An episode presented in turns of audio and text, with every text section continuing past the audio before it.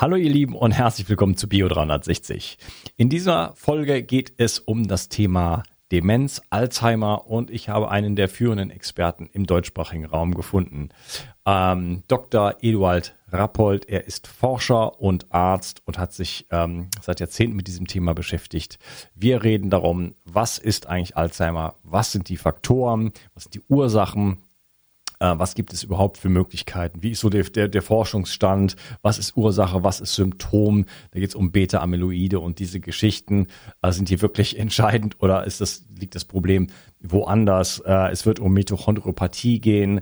Ähm, es geht um freie Radikale. Es geht um Lebensstilfaktoren. Es geht um eine Substanz namens SAM, SAM oder ähm, S-Adenosyl, äh, Methionin und vieles, vieles mehr. Also eine sehr, sehr spannende Episode auf jeden Fall, weil das Thema Alzheimer und Demenz wirklich sehr, sehr prävalent ist und auch ja ziemlich grausame ähm, ähm, grausamen Verlauf hat, auch für das Umfeld und deswegen äh, lohnt es sich, sich mit diesem Thema zu beschäftigen. Da wird auch im ja, Verlauf des nächsten Jahres noch ein bisschen mehr von mir zukommen, weil ich da auch ein Eigeninteresse habe. Viel Spaß mit dieser Episode. Der Darm ist die Wiege der Gesundheit. Ich weise immer wieder darauf hin, dass es aus meiner Perspektive notwendig ist, sich kontinuierlich um die Gesundheit des Darms zu kümmern. Die Bakterien in deinem Darm bilden den Großteil deines Immunsystems, produzieren Vitamine, Neurotransmitter wie Serotonin und Melatonin und sorgen damit auch für dein Wohlgefühl und deine innere Ausgeglichenheit. Gut Care von Brain Effect enthält 13 Milliarden lebende Bakterienkulturen, die dir helfen, deine Darmflora aufzubauen. So bekommst du Blähungen, Bauchschmerzen und Verdauungsprobleme in den Griff. Gut Care steht auf der Kölner Liste für geprüfte Lebensmittel und enthält außerdem noch Calcium, Eisen, Vitamin B6 und Vitamin B12. Jede Investition in die Gesundheit deines Darmes lohnt sich. Und das Beste ist, mit dem Gutscheincode BIO360 bekommst du einen satten Rabatt auf deine Bestellung. Den Link findest du wie immer in den Show Notes. Schenke jetzt deinem Darm etwas mehr Liebe und du wirst es nicht bereuen. Bio 360. Zurück ins Leben. Komm mit mir auf eine Reise. Eine Reise zu mehr Energie und fantastischer Gesundheit. Ich möchte dir das Wissen und den Mut vermitteln, den ich gebraucht hätte, als ich ganz unten war. Dabei will ich dir helfen, wieder richtig in deine Energie zu kommen. Zurück ins Leben. Hallo Eduard, schön, dass du hier bist. Grüß dich, Unkas. Danke für die Einladung. Ich freue mich auch, dass du hier bist. Und ähm, ja, ich endlich mal ein Thema aufgreifen darf, was tatsächlich bisher noch nicht wirklich ähm, Raum bekommen hat, nämlich das Thema Demenz, Alzheimer.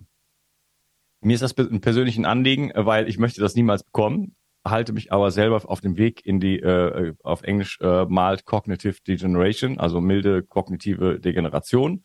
Äh, und das möchte ich unbedingt aufhalten und deswegen habe ich ein intrinsisches Interesse daran, äh, äh, ja, viel zu lernen in diesem, in diesem Gespräch mit dir und äh, generell mich diesem Thema zu widmen. Mache ich schon auf irgendeine Art, aber da kann man natürlich immer viel dazulernen. Es gibt immer viele verschiedene Perspektiven natürlich auf ein Thema. Das ist äh, in, immer so und im Gesundheitsbereich äh, insbesondere. Ähm, ja, bevor wir loslegen, vielleicht kannst du dich kurz vorstellen, wie bist denn du überhaupt zu diesem Thema gekommen? Ja, ich heiße Eduard Rappold und bin an der Physik Geriater, lebe in Wien, bin in Wien geboren. Und zum Thema bin ich gekommen eigentlich äh, durch meine Arbeit mit Demenzkranken.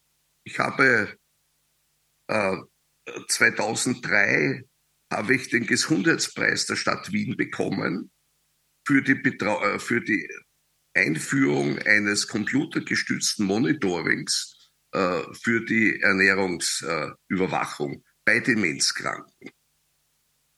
Habe dann mitgearbeitet am Gedächtnis- und Alzheimer-Forschungsinstitut der Karl-Landsteiner Gesellschaft bei Dozent Rainer und zuvor noch und bleibend eigentlich auf viele Jahre hatte ich eine Mitarbeit an der Universität, an der Forschung der Universität, an der Grundlagenforschung für Alzheimer.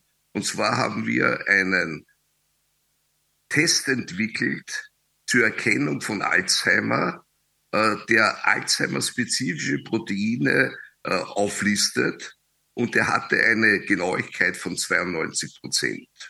Und da habe ich über viele, viele Jahre an Hunderten von Patienten meine Erfahrung gesammelt, was Alzheimer heißt, ja, wie der Verlauf des Alzheimers ist und wie er endet. Ich habe dann eine, einen Abschluss gemacht in äh, Geriatrie, ein Masterdiplom und habe im Rahmen des Masterdiploms meiner Abschlussarbeit äh, bestätigen können, äh, dass die MAO A und MAO B durch S-Adenosylmethionin äh, gehemmt werden kann, stillgelegt werden kann. Und das ist doch eine Erkenntnis, die mich förmlich gezwungen hat, eine Firma zu gründen. Und die Firma Nugenis besteht jetzt noch. Und ich hatte praktisch, äh, praktisch 2015 hatte ich äh, an der größten Erfindermesse, die in der Welt ist, an der Jena, eine Goldmedaille bekommen für das äh, Produkt Epigenetik Brain Protector, das eben Adiomethionin enthält und zum Schutze der Gehirnzelle ausgelegt ist. Wunderbar, da sprechen wir am Ende des Podcasts auf jeden Fall nochmal drüber, stellen wir die Produkte auch mal vor. Ähm, jetzt wollen wir erstmal klären, äh, was das überhaupt ist. Du hast jetzt schon ein paar Begriffe genannt, MAU A, MAU B, ähm, ähm, SAM hast du genannt äh, in der in der Ausgesch trau mich gar ja, nicht das zu der, sagen. In der Kurzform, ja.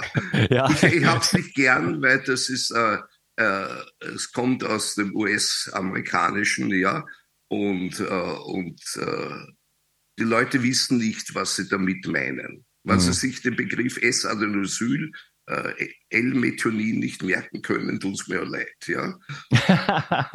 ja gut, also der normale Zuhörer, der kann sich das bestimmt nicht merken. Methionin äh, ist eine Aminosäure, die beispielsweise sehr viel in äh, tierischen Produkten vorkommt, ne?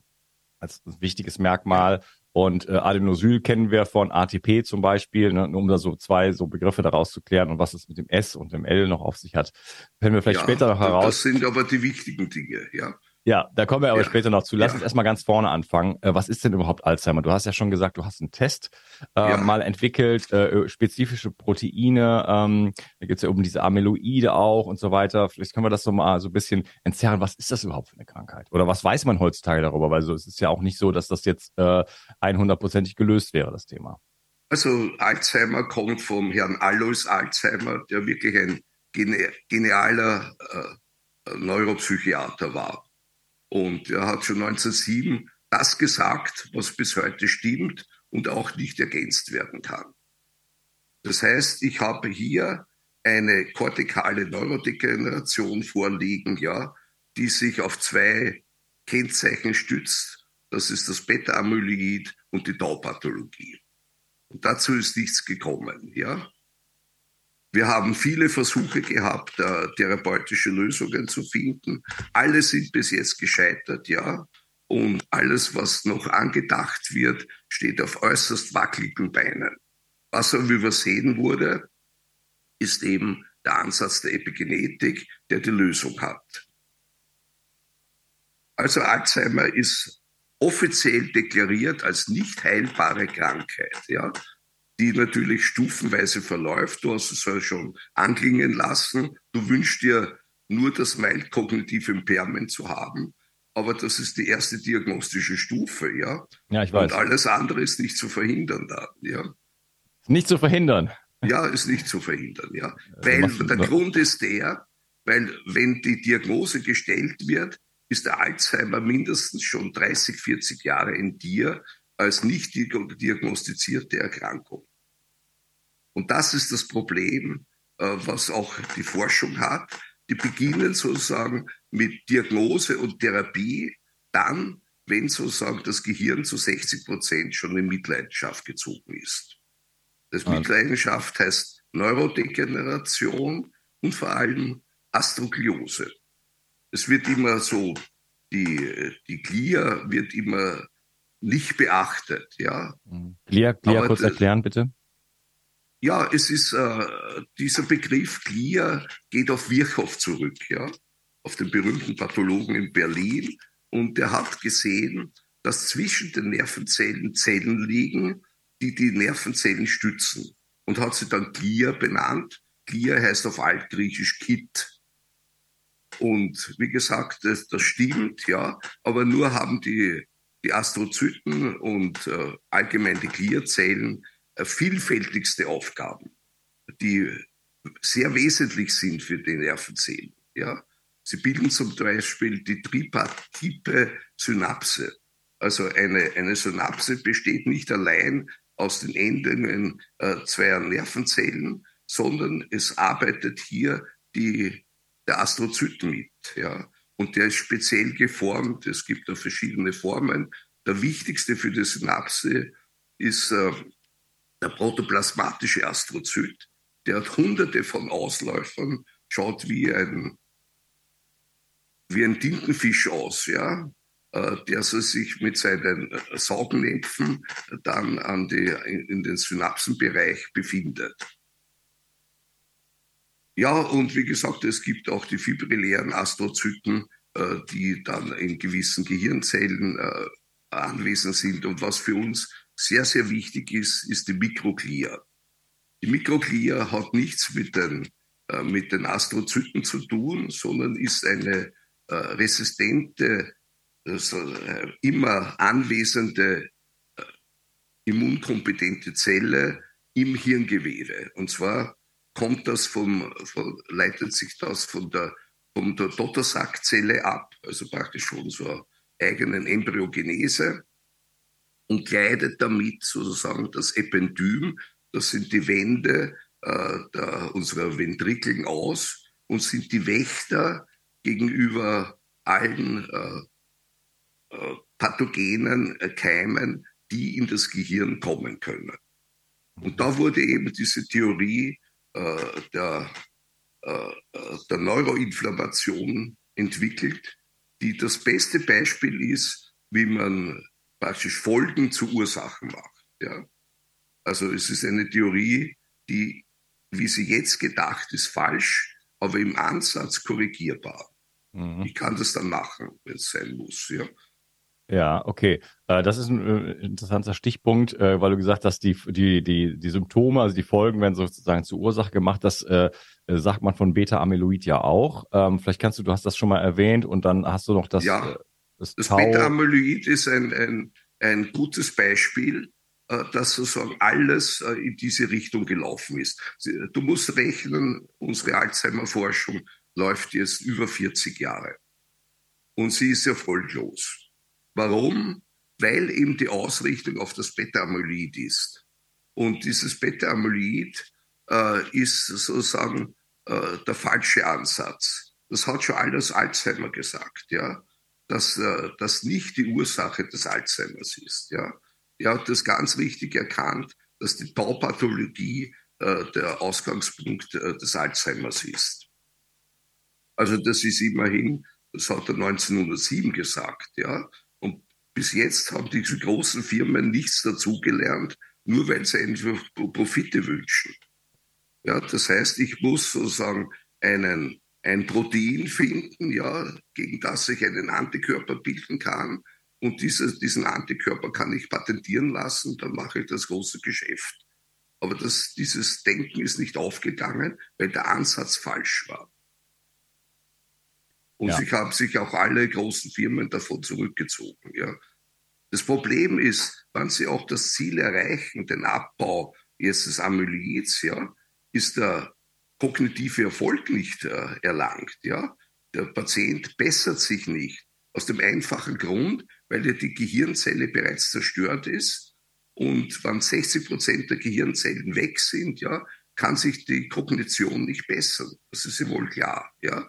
Und vor allem ist in der Progression keine Änderung, weil die Ursache äh, dieser, dieser ständigen Schädigung der Nervenzellen nicht erkannt ist.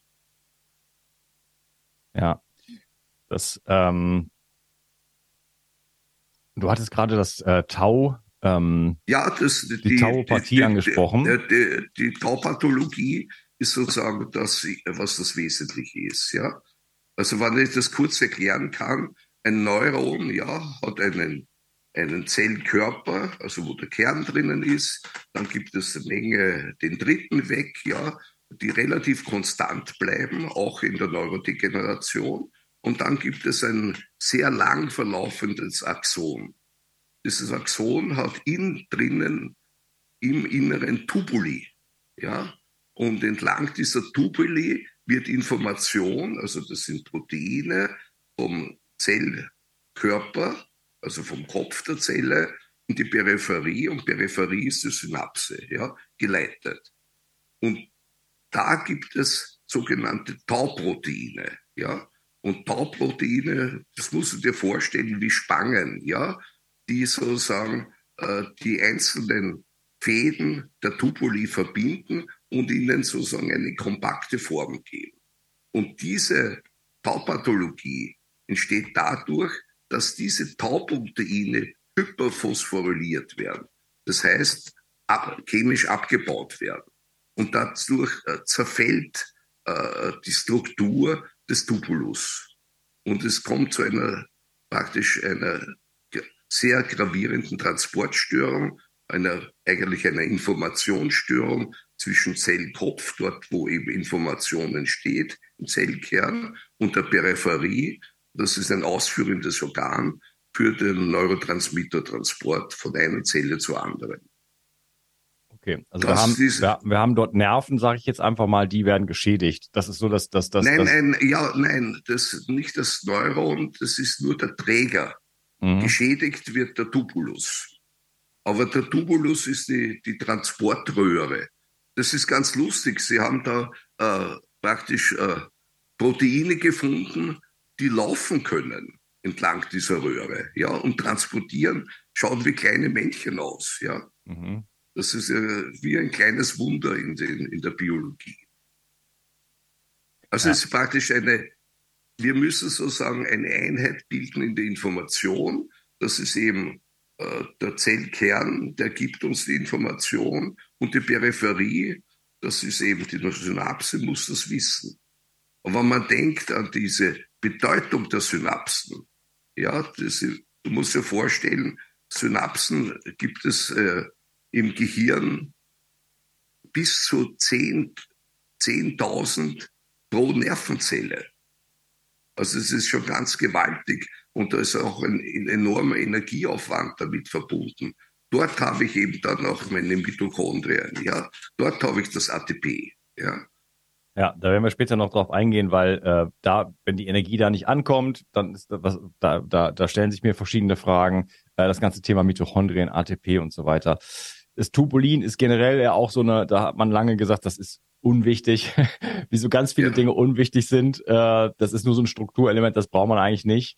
Äh, das stellt sich dann natürlich am Ende anders heraus, äh, wie, wie das ganz, ganz häufig der Fall ist. Ich möchte gerne noch mal einen Schritt aus der Biochemie zurückgehen und, und die einfach die, die Krankheit vielleicht noch mal so ein bisschen betrachten. Äh, was ist denn, du hast gesagt, es gibt so einen Test. Kann man den irgendwo machen, zum Beispiel diesen Test? Ja, wir haben, das war im Rahmen eines EU-Forschungsprojektes über viele Jahre haben wir da gearbeitet und zwar mit der Firma Rendox.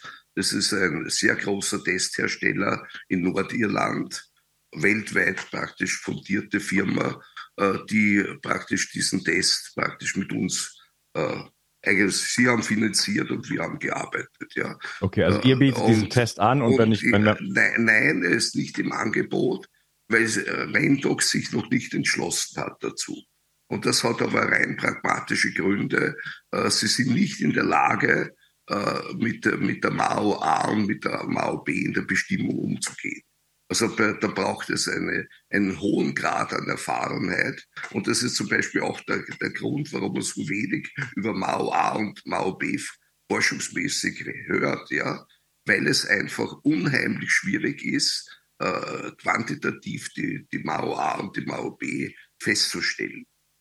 Also wir haben das Glück gehabt mit der Frau Professor Zellner, die das wirklich perfekt gekonnt hat. Und, äh, und dadurch haben wir auch äh, sozusagen den, den weltweiten Standard entwickelt. Es war sehr sonderbar. Äh, wir haben ja praktisch Ergebnisse geliefert, denen alle wissenschaftlichen Arbeiten widersprochen haben und über die, sagen wir, im Laufe von Jahren oder fast einem Jahrzehnt haben sich immer mehr diese, diese äußeren Meinungen und unsere Ergebnisse angeglichen. Mhm. Ja, das heißt, man muss, äh, äh, muss auch wirklich den Alzheimer haben, ja, und den Alzheimer richtig diagnostizieren. Und das ist eine Sache, die nur, nur neurohistopathologisch begeht. Ja, das, man muss sozusagen ein Histopräparat haben, um es genau hier und hin äh, zuweisen zu können. Und wir haben eben in Wien das Glück gehabt, ein, ein Boltzmann-Institut zu haben unter äh, der Leitung von Professor Jellinger und Atems, äh, die sozusagen die Experten waren in der, in der Neurohistochemie und äh, für das Gehirn, für die Gehirnzelle. Und zum Beispiel, es wurden da 1500 Gehirne seziert und wir waren die einzigen, die gewusst hatten, die genaue Verteilung der Alzheimer-Formen. Und vor allem, wir haben gewusst, äh, dass der Verstorbene diesen Typ des Alzheimer hatte. Ja?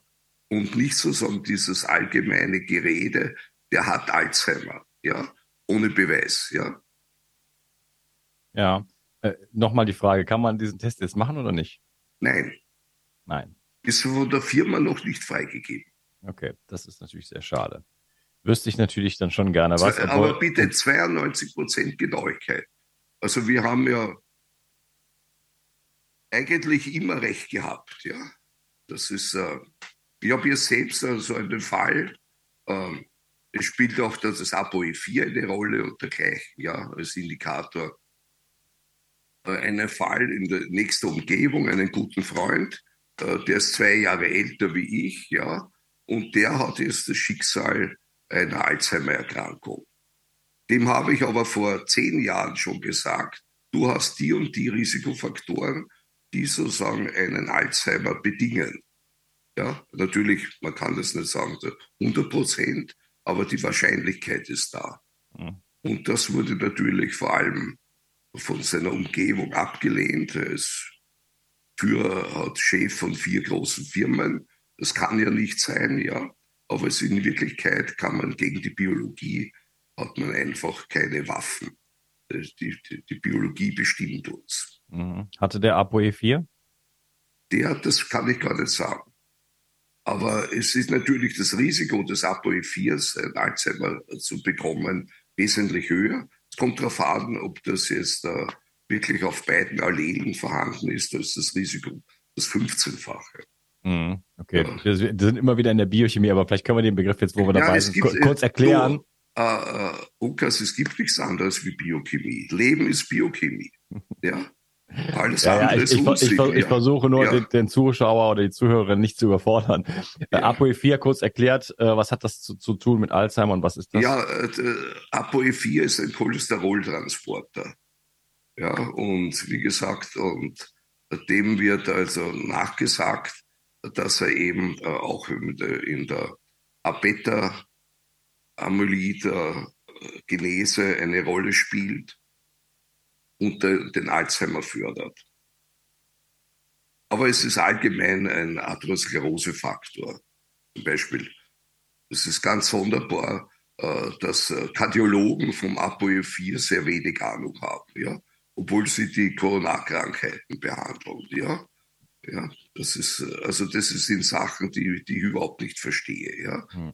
Also, das ist eine, ein allgemeiner äh, Atherosklerose-Induktor. Ja, das betrifft natürlich die Gehirnzelle, aber die Gehirnzelle in dem Sinn nicht als in Form des Alzheimers, sondern von der vaskulären Demenz. Da muss man sehr einen großen Unterschied machen. Und die vaskuläre Demenz ist sehr häufig in Kombination mit Alzheimer. Ja, also wir haben zum Beispiel äh, die vaskuläre Demenz mit Alzheimer an zweiter Stelle gehabt, ja, mit 21 Prozent. Was versteht man unter vaskulärer Demenz? Das ist an und für sich, wenn diese äh, Gefäße im Gehirn äh, praktisch äh, zu wenig Raum haben, um Nährstoffe und Sauerstoff zu transportieren. Das führt natürlich in der Peripherie, zu, das heißt in der, in der Neurozelle, äh, zu entsprechenden Stoffwechseleinschränkungen und auch zu Stresssituationen und zu Zelluntergängen. Mhm. Eduard, du gibst mir so viele Anknüpfpunkte, aber ich will jetzt auch nicht unser, unser Gespräch hier total zerfasern. Da möchte ich ja, eigentlich ja. überall, überall wieder einsteigen. Ähm, ich kurz mal zusammengefasst, also äh, dieses äh, APOE, ähm, das ist also, das sind Gene. Ähm, da gibt es eins, zwei, drei, vier sozusagen. Ich beispielsweise bin Doppel 3. Ja. Das ist die normale Risiko.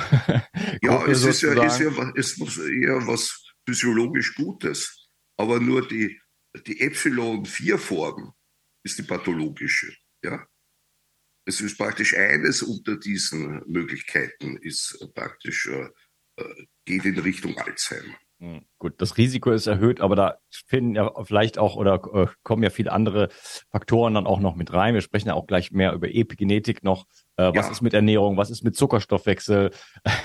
was ist ja, mit Ü Aber wie gesagt, äh, zurück zum ApoE4. Das ist Genetik, nicht Epigenetik. Ja, ja, ja aber ja. wie sich diese exp exprimiert, ist ja dann nochmal eine andere Frage. Das heißt ja nicht, dass jeder an der ApoE4 halt Alzheimer bekommt.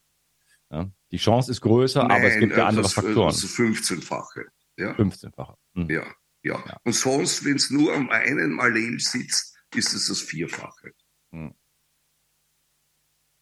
Aber in unserer Gesellschaft, die ja weit weg lebt von der Natur und bestimmte epigenetische Faktoren hat, die ja mehr oder weniger Standard sind, äh, die ja dann auf dieses, auf diese Genetik sozusagen einwirken. Darf man ja nicht außer Acht lassen. Die Frage ja. ist, ein, ein, Vorfahr von vor, sagen wir mal, 50.000 Jahren, wenn der schon ApoE4 hatte, ich weiß nicht, wann das, äh, diese, äh, diese Variante entstanden ist, ob der da auch den, den 15-fachen äh, ja, nein, das, das, kann man ganz einfach beantworten. Wer hat den Alzheimer nicht erlebt? Ja. Ja, klar, weil der, der Alzheimer, also in der, in mhm. der, in der, in unserer Form des sporadischen Alzheimers, ist sozusagen merkbar ab dem 75. Lebensjahr hm. diagnostiziert. Mhm. Ja. In Wirklichkeit beginnt er teilweise schon in den äh, Jugendjahren. Ja. ja. Ja. Also ich, ich, ich habe es bei mir mit 25, da habe ich die ersten Warnsignale gespürt. Mhm. Ja, du hast mir am Anfang des Gesprächs nicht viel Hoffnung gemacht. Ich hoffe, das ändert sich im Gespräch. Das ist noch. äh, Nochmal zurück. Was ist denn der Unterschied zu anderen? Du hast gesagt, da muss man auch spezifisch äh, natürlich äh, messen und sagen, das ist Alzheimer und das andere ist kein Alzheimer. Was gibt's noch für Demenzkrankheiten oder wo, wo ist so der Unterschied und warum ist das so wichtig zu wissen, ob man überhaupt Alzheimer hat? Ja, äh, die, der, der Alzheimer ist sozusagen der Inlink, das Sporadische, wie ich ihn auch genannt habe, ist der häufigste, ja mit dem eigentlich diagnostisch sehr späten Beginn. Und äh, die zweithäufigste Form ist natürlich die vaskuläre äh, Demenz. Die hat aber nichts mit dem Alzheimer zu tun, kann aber gleichzeitig in Kombination mit Alzheimer auftreten. Und dann haben wir diese Spezialdemenzen wie die Parkinson-Demenz, ja, aber das sind Synukleopathien. Das ist eine andere Störung. Also das hat äh, keine Beta-Amyloide, sondern eben Synukleine, wie der eben das der Parkinson hat oder die Systemkrankheit und ähnliche Sachen. Ja. Mhm. Und ja. das ist natürlich, es gibt dann, es gibt ja an und für sich 50 Farben, verschiedene Formen von Alzheimer. Mhm. Also von Aber, Demenz, muss man sagen, ja. ja. Okay. Aber wie gesagt, äh, man muss ja mit der Häufigkeit äh, einhergehen und dass es eben äh, allgemein sagt man, Demenz hat äh, 60 bis 80 Prozent Häufigkeit. Wenn man sich genau anschaut, der pure, der isolierte Alzheimer hat eine Häufigkeit von maximal 40 Prozent. 40 Prozent auf, wie gesamt? Auf, auf alle Demenzen. Auf alle Demenzen, ja. ja. Wie, wie groß also ist das da, Thema? Das ist der, äh, das ist der echte Alzheimer, wie wir ihn definieren mit Amyloidopathie und Tauopathie. Ja. Mhm. Wie groß Alle ist das anderen Thema? sind, ja. Wie groß ist denn das Thema insgesamt? Also in der Population jetzt heutzutage, ja. das ist ja, wird ja auch nicht weniger. Also da müssen wir auch noch drüber sprechen, ja, warum das so ja, ist. Ja, es ist, ist verschieden. Also es ist sehr, sehr wohl, äh, dass wir, also weltweit haben wir äh, an die 50 Millionen Demenzkranke. Und wenn ich sie jetzt auf Deutschland beziehe, habe ich 1,6 Millionen Demenzkranke, wo 900 Demente am Tag dazukommen. Ja. In Österreich habe ich 130.000 Demenzkranke. Und äh, europaweit äh, äh, muss ich unterscheiden, ob ich das politische Europa meine oder das tatsächliche Europa. Ja? Mhm. Und äh, da habe ich natürlich Staaten, die eigentlich vorbildlich sind, auch in der, in der Behandlung von Demenzkranken. Das ist zum Beispiel England oder Norwegen oder Holland. Ja? Und die haben zum Beispiel sonderbarerweise einen gewissen Rückgang an äh, äh, Alzheimer-Fällen. Und das ist sozusagen äh, die Berücksichtigung des Exposoms ja, für den Alzheimer-Kranken. Und das macht natürlich äh, äh, den Einblick in die Möglichkeit der Prävention. Und diesem Thema werden wir uns dann im zweiten Teil widmen. Ja. Wir schauen uns die Ursachen an. Wir schauen auch, äh, was, was man machen kann in der Prävention. Wir schauen mal, was die da machen überhaupt in England und Norwegen. Und äh, ja, tauchen noch tief ein. Aber das ist keine Epigenetik. Wir müssen über die, die, das Exposom sprechen. Und da machen sie Teile davon. Ja. Ich bin gespannt, Eduard. Ja. Freue mich auf den nächsten Teil mit dir. Mach's gut. Tschüss. Die Versorgung mit essentiellen Mikronährstoffen ist eine der wichtigsten Gesundheitsstrategien. Du brauchst sie für den Energiestoffwechsel in den Mitochondrien, für deine Entgiftung und normalen Stoffwechselfunktionen. Dabei ist es heutzutage schwieriger denn je, diese Mikronährstoffe über die Nahrung aufzunehmen. Dazu kommt noch, dass wir heutzutage durch die vielen Stressfaktoren, denen wir ausgesetzt sind, einen höheren Bedarf haben. Ich habe diesen Bedarf erkannt und war mit den bisherigen Produkten am Markt schlichtweg nicht zufrieden oder einverstanden. Daher habe ich mich aufgemacht und das wahrscheinlich umfangreichste Multinährstoffpräparat am deutschen Markt entwickelt. Das Ergebnis nennt sich 360 Vital. Und dieses Produkt enthält alle wichtigen Vitamine in der richtigen Form und Dosierung, zahlreiche wichtige Mineralstoffe, Pflanzen- und Heilpilzextrakte, Antioxidantien wie zum Beispiel Astaxanthin und Resveratrol, Coenzym Q10, 50 Milliarden darmaktive Bakterien und vieles mehr. Dabei habe ich natürlich auf die höchste Rohstoffqualität geachtet und darum enthält 360 Vital zum Beispiel keinerlei Zusatzstoffe. Das liegt alleine auch schon daran, dass gar nichts mehr in die Kapseln hineingepasst hätte. Mit 360 Vital bekommst du also eine Grundversorgung für deine Mitochondrien und aktivierst deine körpereigenen Entgiftungsfunktionen und deinen Stoffwechsel. Daher ist 360 Vital auch ein Grundelement in meinem Entgiftungsprotokoll richtig entgiften. Mit 360 Vital ersetzt du praktisch alle Nahrungsergänzungsmittel in deinem Schrank und bekommst alles in höchster Qualität und erleichterst damit dein Leben. 360. Zurück ins Leben. Komm mit mir auf eine Reise. Eine Reise zu mehr Energie und fantastischer Gesundheit. Ich möchte dir das Wissen und den Mut vermitteln, den ich gebraucht hätte, als ich ganz unten war. Dabei will ich dir helfen, wieder richtig in deine Energie zu kommen. Zurück ins Leben.